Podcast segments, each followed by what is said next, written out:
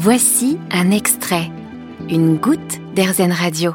Originaire de Perse, la lavande fut très tôt utilisée pour son parfum et ses qualités relaxantes.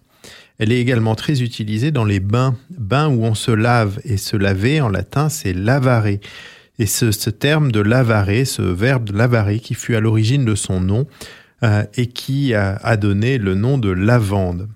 On utilisa aussi les lavandes en fumigation. On faisait brûler de la lavande lors des grandes pestes au Moyen Âge. Et elle entrait aussi dans la composition du vinaigre des quatre voleurs, vinaigre qui était utilisé par les voleurs pour à ses activités anti-infectieuses et qui leur permettait de détrousser les cadavres morts de la peste.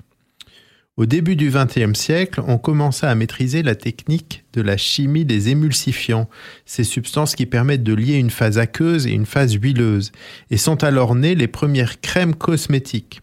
Le fondateur de la société allemande Bayersdorf va inventer une crème avec un mélange d'huile essentielle, dont la lavande. La fameuse crème Nivea était née et elle, connaîtra un succès populaire considérable.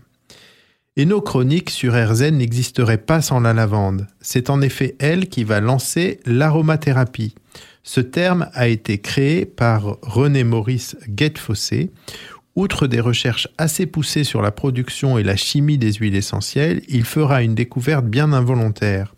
À la suite d'une erreur de manipulation, il eut à subir une explosion dans son laboratoire et il se brûla gravement la main. Il utilisera alors ce qu'il avait dans son labo, de l'huile essentielle de lavande, pour soulager la brûlure et prévenir l'infection de ses plaies. Les résultats remarquables qu'il a obtenus sur lui-même le décidèrent à s'intéresser aux propriétés médicinales des huiles essentielles et il créa le terme d'aromathérapie en soulignant le potentiel de ces produits pour soigner nos maladies.